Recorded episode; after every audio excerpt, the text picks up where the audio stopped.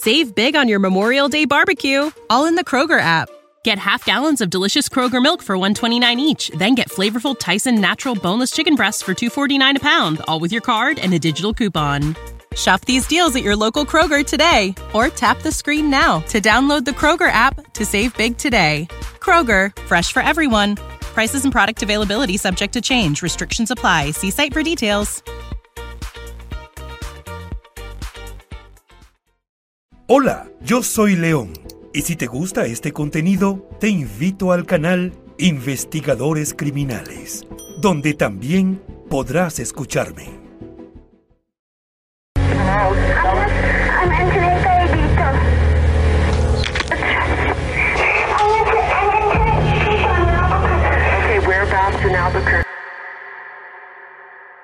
Los criminólogos dicen que no existe el crimen perfecto.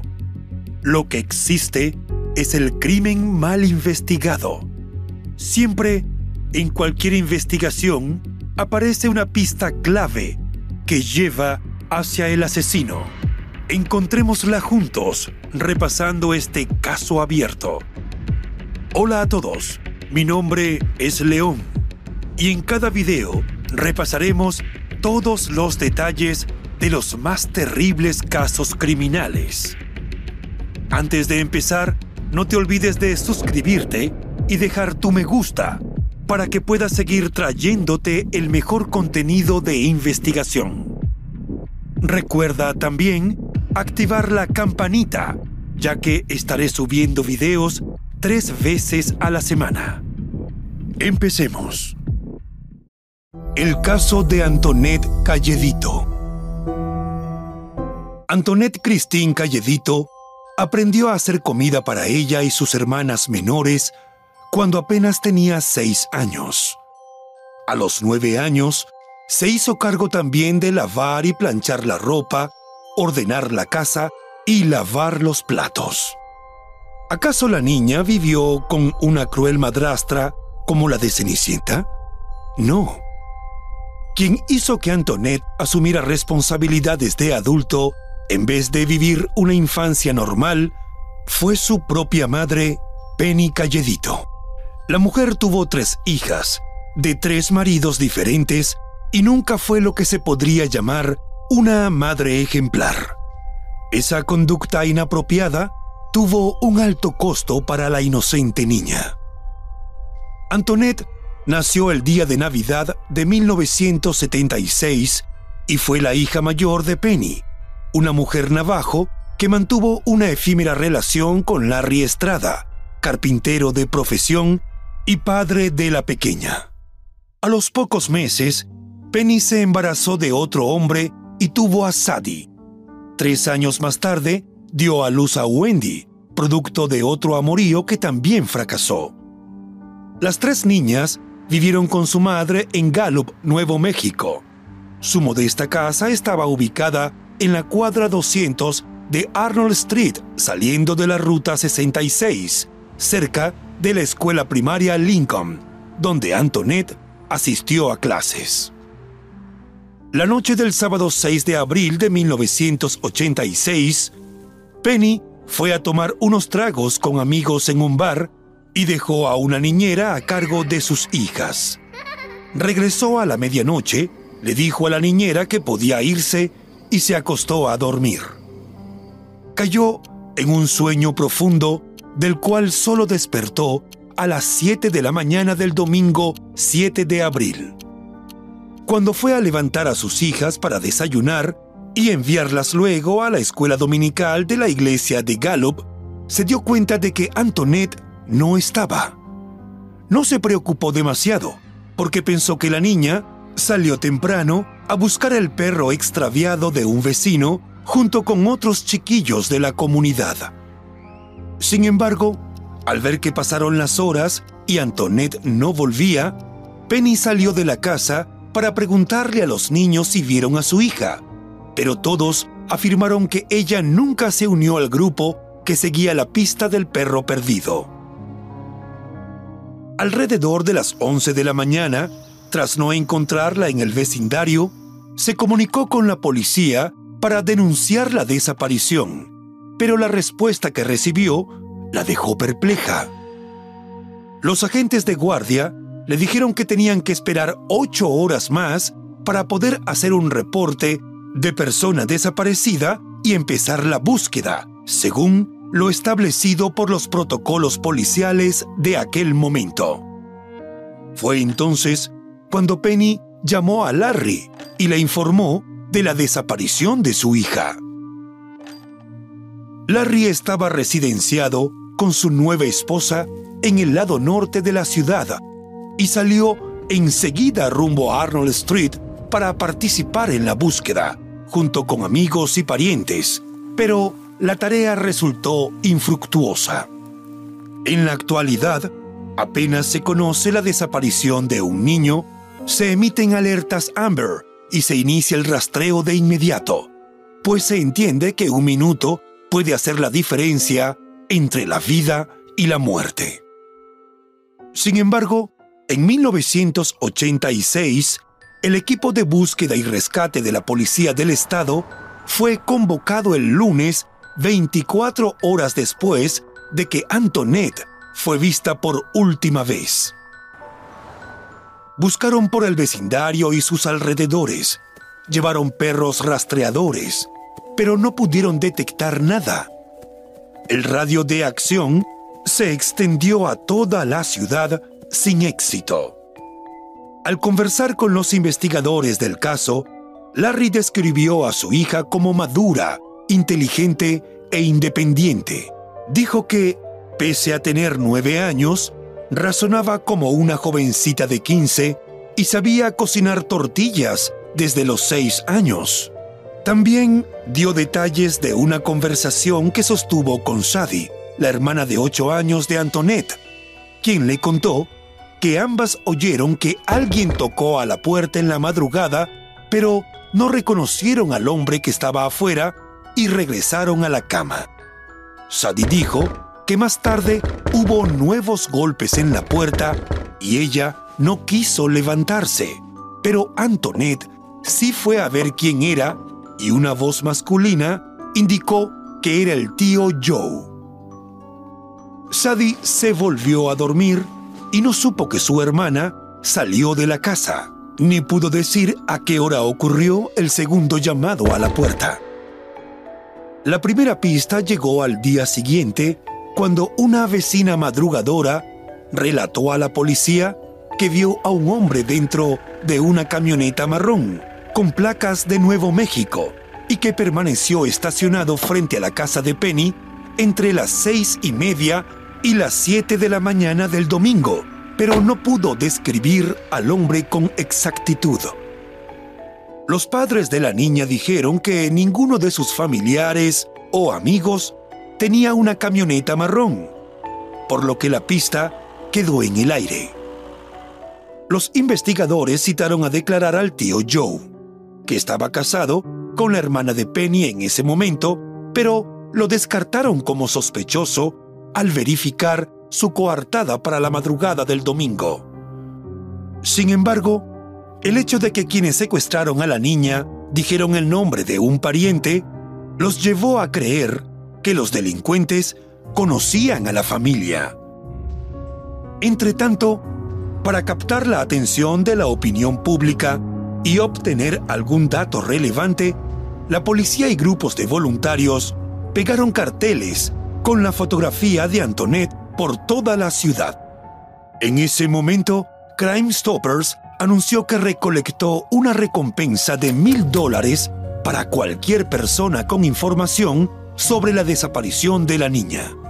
Dicho fondo de recompensa aumentó gradualmente a medida que pasó el tiempo, pero nadie aportó la pista anhelada por todos para llevar a la niña de vuelta a su hogar. A los 50 días de la desaparición, Larry, completamente frustrado por la falta de resultados, dijo que aparentemente su hija se desvaneció y se mostró dispuesto a buscar información por su cuenta, ya que consideró que el trabajo policial no estaba rindiendo los frutos esperados y que las personas no tenían ninguna disposición a hablar con los agentes. El hombre recordó que hizo búsquedas puerta por puerta junto con la policía, colaboró con los equipos de rescatistas y entregó folletos con la imagen de su hija desaparecida sin ningún resultado. Destacó que siempre le parecieron terribles las historias de niños raptados en lugares públicos y que nunca pensó que su hija sería secuestrada de su propia casa, que debió ser el lugar donde estuviera segura y protegida. A su juicio, Antoinette fue secuestrada por alguien que conocía y en quien confiaba, ya que nunca antes le abrió la puerta a desconocidos. Por su parte, la policía dijo que chequear el círculo de amigos, parientes y allegados de los padres de la niña resultó una tarea titánica, por lo que fue imposible interrogar a todos los integrantes de la gran familia extendida. Como parte de las investigaciones, los detectives interrogaron a los niños del vecindario acerca de cualquier hombre con actitud sospechosa y muchos contaron historias inquietantes sobre un sujeto identificado como Wesley Daniels. Daniels fue arrestado y acusado de 12 delitos sexuales graves contra cuatro niños de entre 9 y 11 años. Sin embargo, no se logró establecer ningún vínculo del delincuente sexual con la desaparición de Antoinette. Negó cualquier participación en su desaparición y los investigadores no pudieron hallar evidencias en su contra. Un año después de la desaparición, el Departamento de Policía de Gallup recibió una llamada telefónica de una niña que dijo ser Antoinette. In Albuquerque? You said you could use a phone. Hello? Antoinette, where are you? Antoinette? Hello?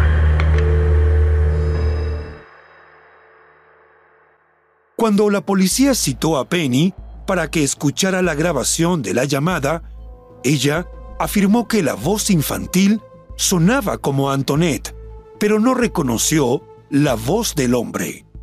Fue imposible hacer seguimiento a esa llamada con la escasa tecnología disponible en aquel entonces. Por ende, esa fue una nueva pista que no condujo a nada. En los días cercanos a la llamada telefónica, la policía de Gallup indicó públicamente que aún no había descartado a ningún miembro de la familia como sospechoso. De hecho, el detective Amor Hinshaw dijo que intuitivamente siempre tuvo claro que algunos miembros de la familia no dijeron todo lo que sabían acerca del caso. A partir de esa revelación, los rumores acerca de actividades ilícitas en la casa de Penny no se hicieron esperar. Se dijo que varias personas entraron y salieron de la casa de la mujer la noche anterior a la desaparición de Antoinette. También se habló de un posible tráfico de drogas, pero no hubo confirmación ni desmentido de las autoridades. Durante los próximos años, la policía local y el FBI investigaron cientos de informes de avistamientos de Antoinette presentados ante el Centro Nacional para Niños Desaparecidos y Explotados. Cada mes atendieron llamadas desde Florida, California, Nevada, Utah, Michigan, Nueva Jersey y Pensilvania, entre otros. Pero ninguna pista los llevó hasta la niña desaparecida. En 1991, cinco años después, una mujer que trabajaba como camarera en Carson City avisó a la policía que en el restaurante estuvo una adolescente que podría ser Antoinette. Estaba en compañía de un hombre y una mujer de aspecto desprolijo. Dijo que la adolescente dejó caer en varias oportunidades los cubiertos y, cuando la camarera fue a recogerlos, le dio un apretón en la mano. Cuando los comensales se retiraron, la mujer recogió la mesa y encontró unas servilletas arrugadas. Al desplegarlas, vio en una de ellas la palabra ayúdame y en otra la frase llama a la policía. Esta nueva pista también terminó en un callejón sin salida por la falta de datos concretos para hacerle seguimiento. En 1992, Penny acudió a una curandera navajo, quien hizo una ceremonia especial dirigida a contactar con el espíritu de una persona desaparecida. Según el relato de Penny, Antoinette estaba viva, pero retenida contra su voluntad en algún lugar del suroeste de los Estados Unidos, donde probablemente dio a luz a un hijo. Aparte de lo anecdótico del hecho, sirvió de poco o nada para arrojar luces sobre el paradero de la niña. Penny finalmente falleció en 1999 y frustró las intenciones de la policía de interrogarla nuevamente, pues sospechaban que ella ocultó detalles importantes acerca de la desaparición de su hija mayor. En 2016, al presentar un informe acerca de todas las diligencias practicadas en la investigación del secuestro de Antoinette, la policía reveló que siempre tuvieron en la mira a Penny como sospechosa, porque no pasó una prueba del polígrafo. También les llamó la atención que la mujer hizo compras de objetos costosos tras la desaparición de la niña, sin poder justificar el origen del dinero utilizado para ello. Igualmente, recibieron denuncias de que estuvo involucrada en la venta de drogas, pero no pudieron confirmarlo. Tras la muerte de Penny, su hija menor, Wendy accedió a relatar lo que pudo recordar la madrugada en que Antoinette desapareció. Para ese momento, Wendy tenía apenas cinco años. Dijo que ella y Penny escucharon un golpe en la puerta pero su madre no se levantó. Antoinette preguntó quién estaba del otro lado y un hombre afirmó ser el tío Joe. Cuando abrió la puerta, dos hombres agarraron a Antoinette y la metieron a la fuerza en una camioneta marrón. Sin entender mucho lo que ocurrió, Wendy volvió a la cama. Cuando Penny se despertó a la mañana siguiente, Wendy no tuvo el valor de contarle a su madre lo que vio, pues tuvo miedo de que se enfureciera. Recordó que Antoinette era como una niña madre, pues se hizo cargo de limpiar la casa, alimentarlas y vestirlas con pulcritud. Por eso le pareció natural que fuera Antoinette, ejerciendo un rol de adulto, quien atendió cuando llamaron a la puerta aquella madrugada en que la vio por última vez describió la desaparición de su hermana como un momento muy oscuro y disfuncional y reveló que su madre consumió alcohol y drogas para adormecer el dolor. Wendy también formó parte del mundo de las drogas, las pandillas y el alcohol, por lo cual entró y salió de prisión varias veces y perdió entonces la custodia de sus hijos pero hace una década decidió rehabilitarse con la esperanza de que su hermana mayor aparezca y la pueda encontrar en buen estado.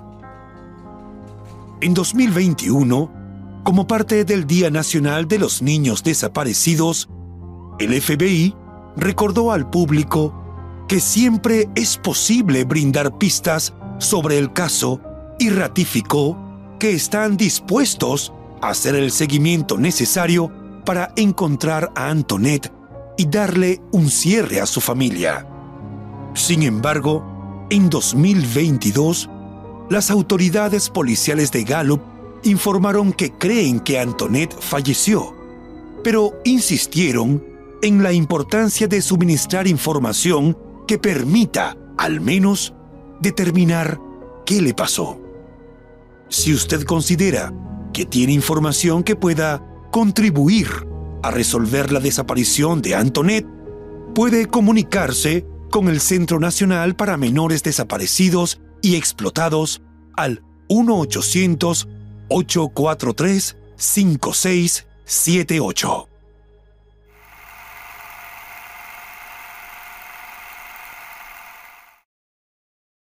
Y bueno, hasta aquí el caso de hoy. Como siempre agradezco tu apoyo a mi trabajo.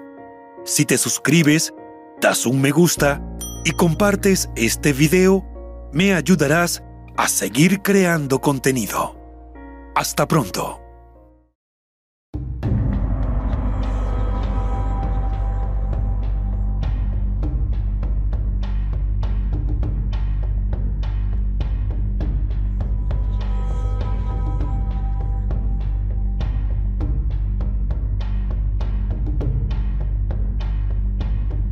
En Sherwin Williams somos tu compa, tu pana, tu socio, pero sobre todo somos tu aliado, con más de 6.000 representantes para atenderte en tu idioma y beneficios para contratistas que encontrarás en aliadopro.com. En Sherwin Williams somos el aliado del PRO.